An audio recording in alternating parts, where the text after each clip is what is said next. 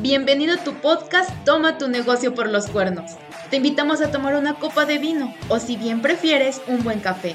Mientras escuchas al contador Raúl Lagunas, al licenciado Eric Hernández y al coach de negocios Alfredo Gutiérrez. ¿Cuál será la nueva idea brillante que te llevarás hoy? ¡Comenzamos! ¿Qué tal amigos? Bienvenidos nuevamente a este capítulo que estoy seguro que se van a interesar muchísimo en Toma tu negocio por los cuernos, porque hemos decidido nuevamente invitar a Alejandro Mesa, que después del capítulo anterior que grabamos, estuvimos fuera del aire, del aire hablando de varias cosas y decidimos traerles a ustedes este otro capítulo. La gran oportunidad de crecimiento que tienen las empresas de incursionar tecnología, de buscar de expansión va a generar bienestar alrededor en su región o podría hacer más profundo el tema de la desigualdad, entre, sobre todo específicamente vamos a hablar de lo que pasa en México y en Latinoamérica. Así es que Alejandro nuevamente bienvenido, director de soluciones eh, a nivel Latinoamérica en Microsoft. Contador Raúl. ¿Qué tal Alejandro? Buenas tardes. Edith, Edith, un gusto. ¿Qué tal? Buen día a todos. Nuevamente feliz de estar aquí con Alejandro hablando de temas interesantes. Bueno, pues bienvenidos Alejandro. La primera pregunta para arrancar este capítulo contigo es, ¿tú cómo ves esto? Estamos hablando del nearshoring, de la tecnología de las empresas. Eh, fuera del aire platicábamos que cómo ha crecido de manera exponencial la ocupación de naves industriales en Nuevo León, eh, pero no está siendo parejo el crecimiento, la oportunidad. Se debe a que no estamos aprovechando en todas las regiones de México, de Latinoamérica, esas oportunidades, o habrá que los poderosos van a ir nada más por más? ¿Cómo ves tú? ¿Qué oportunidades hay? ¿Cómo podemos enfrentar mejor esta situación? Bueno, pues primero que nada, buenas tardes nuevamente. Gracias por, por tenerme acá con ustedes, invitarme a, esta segunda plática con ustedes. Eh, y bueno, sí, seguro, eh, si hablamos de, términos generales, el Nearshore pareciera ser la máxima oportunidad que tenemos como mexicanos para que realmente haya un cambio eh, que ya llevamos un tiempo buscando y, y que realmente despierte esta, este bono demográfico y estas capacidades que tenemos como, como mexicanos dentro de Latinoamérica, dentro de nuestro contexto como, como participantes de, de, América del Norte también, ¿no? Creo que es una oportunidad de oro que tenemos que aprovechar. ¿Qué tan pareja es? Pues me parece que quien se ponga las pilas y, y haga las cosas bien va a sacar mucho beneficio, ¿no? Pero pero bueno, también no dejar de reconocer que no hay igualdad de oportunidades para todos. Entonces, eso es bien importante tenerlo en la cabeza. Alejandro, por ejemplo, el tema tecnológico, a mí me llama la atención lo siguiente. Yo como contador veo, por ejemplo, la contabilidad electrónica, la fiscalización a través de las facturas que está haciendo el SAT, y creo, me quito el sombrero, no conozco mucho, pero me atrevo a pensar que es punta de lanza a nivel mundial. Pero, por ejemplo, después veo como usuario, ha tocado usar los últimamente a, aeropuerto, está complicadísimo. O sea, no hay forma de poder tener ahí eficiencia. Eh, tengo clientes que han tenido experiencias en los puertos muy complicadas cuando llega la, mercancía. Eh, pasas por una caseta, por ejemplo, en Estados Unidos y pasas a 120 kilómetros y no pasa nada, ¿no? Pagas la caseta. Aquí es un problema, tienes que esperar colas interminables. Este, ¿Estamos preparados? Me da la impresión de que México en lo tecnológico fiscal, creo que sí, pero yo veo, por ejemplo, la infraestructura física del país y me da la impresión de que México tiene años de, retraso que no sé si podemos dar el ancho para lo que viene al país. Tú como experto en el área tecnológica, ¿qué piensas?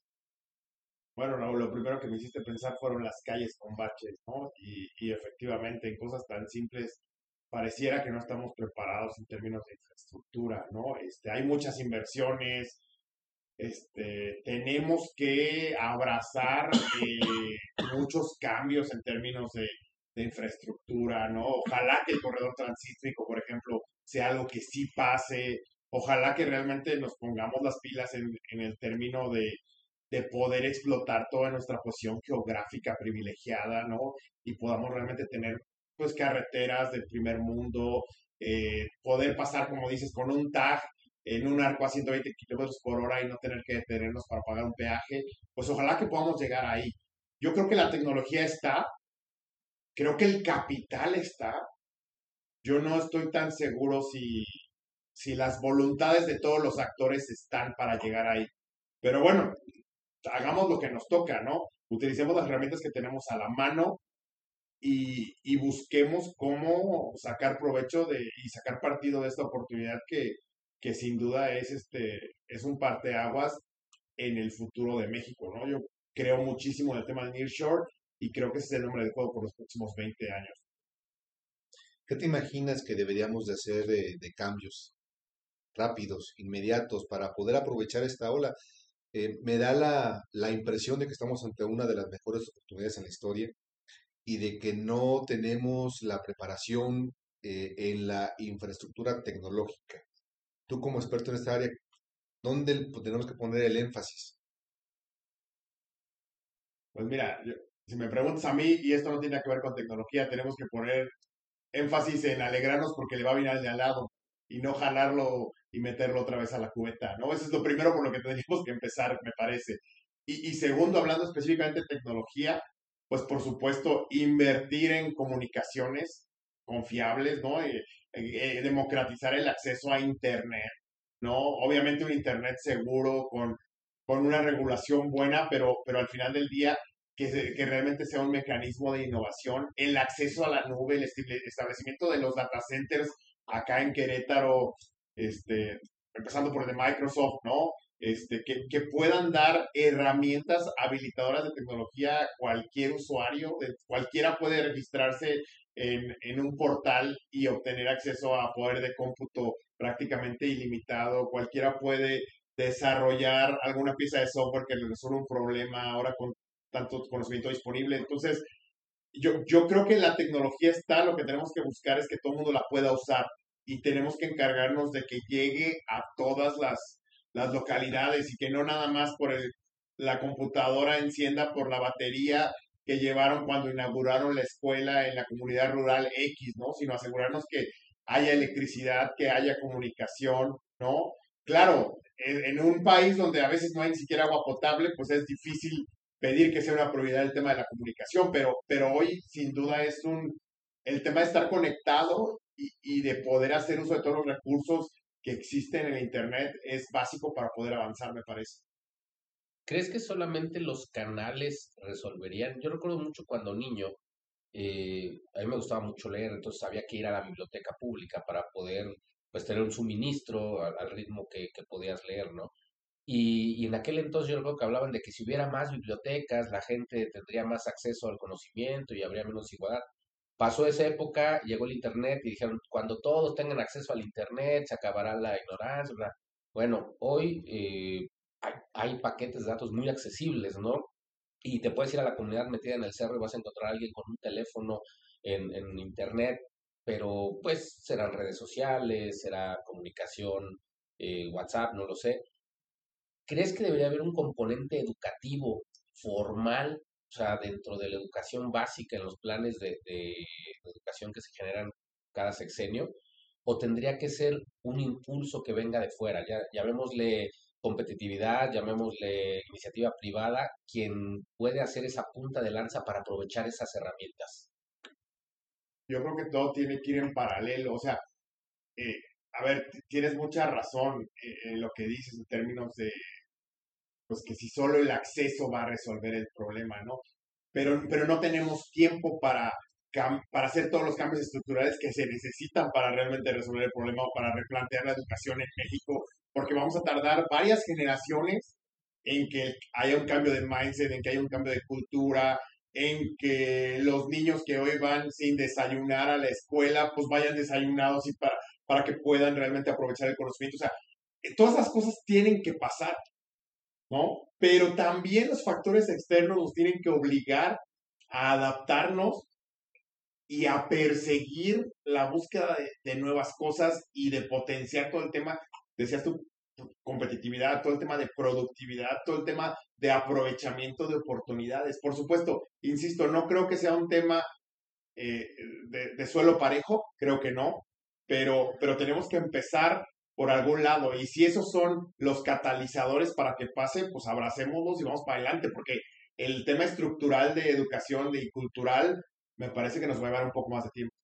Alejandro, una pregunta. Tú has tenido eh, oportunidad de conocer, de trabajar con empresas en todo el mundo, eh, Alemania, Latinoamérica, Estados Unidos, México.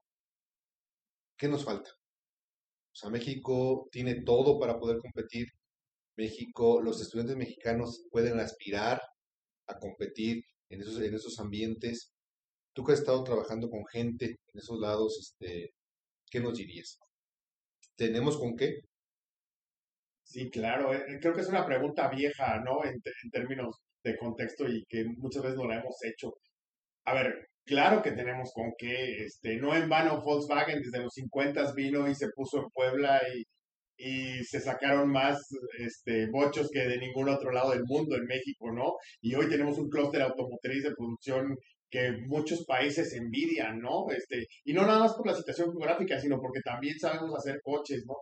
Y, y, a ver, eh, no creo que nos haga falta nada. Yo creo que, que nos falta de repente atrevernos, ¿no? De repente saber que podemos estar al tú por tú con quien sea, de repente también tener esa mentalidad competitiva, trabajar en equipo, que nos dé gusto que el de lado prospere, que, que, nos dé gusto que haya un cangrejo que se salga de la cubeta, ¿no? O sea, eso también tiene que cambiar en México porque ah, nos, no, creo que nos pasa muy seguido, ¿no? Este, de, de repente tú, tú ves y dices, bueno, somos muy exitosos en, en este, en taekwondo, somos exitosos en clavados, en caminata, ¿no? Y son deportes individualistas, ¿no? Porque tú estás acostumbrado a que te mandan a la escuela y, hijo, tú sácate 10, ¿no? Y, y tú solo 10 y, y no le pases nada a los demás.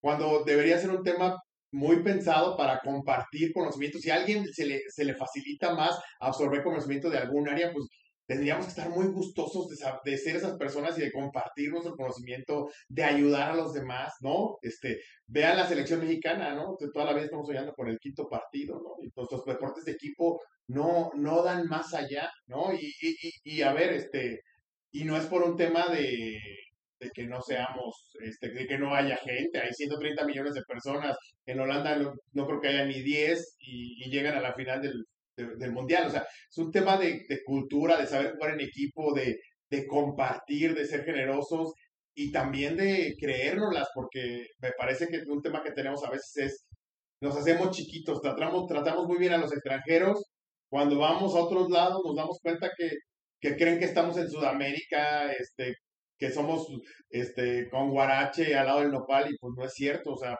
podemos y tenemos todas las capacidades que cualquiera.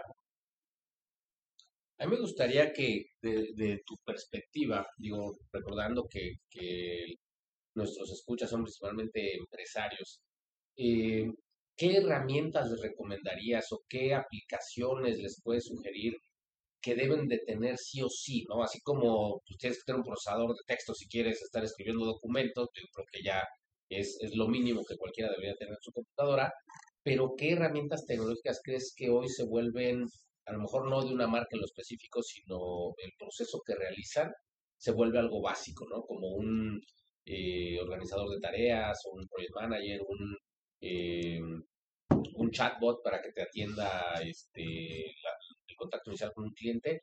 ¿Tú qué recomendarías que la empresa hoy tuviera mínimo? O, o si no la tiene hoy, pues empezar a pensar en esa, ¿no? Sí, yo, yo creo que va a depender mucho del giro de la empresa y de cuál es el core de la empresa. Mientras tengamos entendido cuál es el core de la empresa, me parece que va a haber un abanico bastante serio de herramientas que se pueden habilitar. Acá lo importante es que la herramienta le dé el resultado esperado al negocio, ¿no? Que lo que vayas a implementar realmente sea lo que te dé el resultado que estás esperando. Por ejemplo, pues, pues que, oye, soy empresa que tengo clientes. Oye, necesito forzosamente un CRM. Bueno, a lo mejor tienes 100 clientes y a lo mejor tienes tres vendedores y cada vendedor conoce perfecto a sus clientes. Pero el día que vaya un vendedor, ¿dónde tienes esa base de datos? Además de la relación, ¿dónde tienes ese conocimiento de ese cliente? ¿Dónde, dónde sabes cuándo venderle, cómo venderle, por qué venderle? ¿Necesitas un CRM? A lo mejor no, a lo mejor simplemente necesitas un lugar ordenado donde almacenar esa información, ¿no? Oye, pero a lo mejor tengo 40 mil clientes. Oye, pues a lo mejor un lugar ordenado donde almacenar esa información no me es útil porque cuando voy a hacer una búsqueda, pues no tengo la certeza ni la rapidez necesaria para buscarlo, por ejemplo, ¿no? Entonces, pues dependiendo de tu necesidad, va a ser la herramienta que, que pongas en, en, en producción, pero nunca olvides por qué lo estás haciendo y nunca olvides cuál es el objetivo que persigues con la herramienta, porque vas a poder tener la mejor herramienta y si no tienes claro qué quieres, no va a servir de nada. Entonces, yo no te diría que es un hombre de herramienta, yo más bien te diría es la herramienta que se adapte al fin que tú como empresario le quieres dar. Alejandro, hay un aprendizaje que me ha dejado en los últimos meses ir explorando esto del, del chat GPT, por ejemplo, en donde la clave está en cómo preguntas, saber usar la herramienta, parte de lo que tú aquí ya también nos has conversado, nos has platicado. Em, ¿Crees que esta, lo que estamos hablando de, de aprovechar la oportunidad de, de, esto que viene y no quedarte fuera o de alguna forma evitar que la desigualdad se vuelva más grande, va a ser también en la capacidad del pensamiento crítico que desarrollemos en los humanos. O sea, no hay tecnología que sea útil, como tú lo has dicho, si nosotros no sabemos usarla de manera crítica.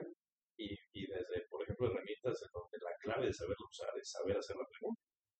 Sigue necesitándose el, el pensamiento crítico como dar esto y, y ayudarnos a que nos subamos a la oleada de oportunidades. Sí, curioso que lo preguntes, Freddy, porque la realidad es que una de las grandes avances de la inteligencia artificial es precisamente ese procesamiento del lenguaje natural, ¿no? Es decir, que, que, la máquina te pueda responder tal cual como un humano generaría esa pregunta, ¿no? Y, y, tienes toda la razón.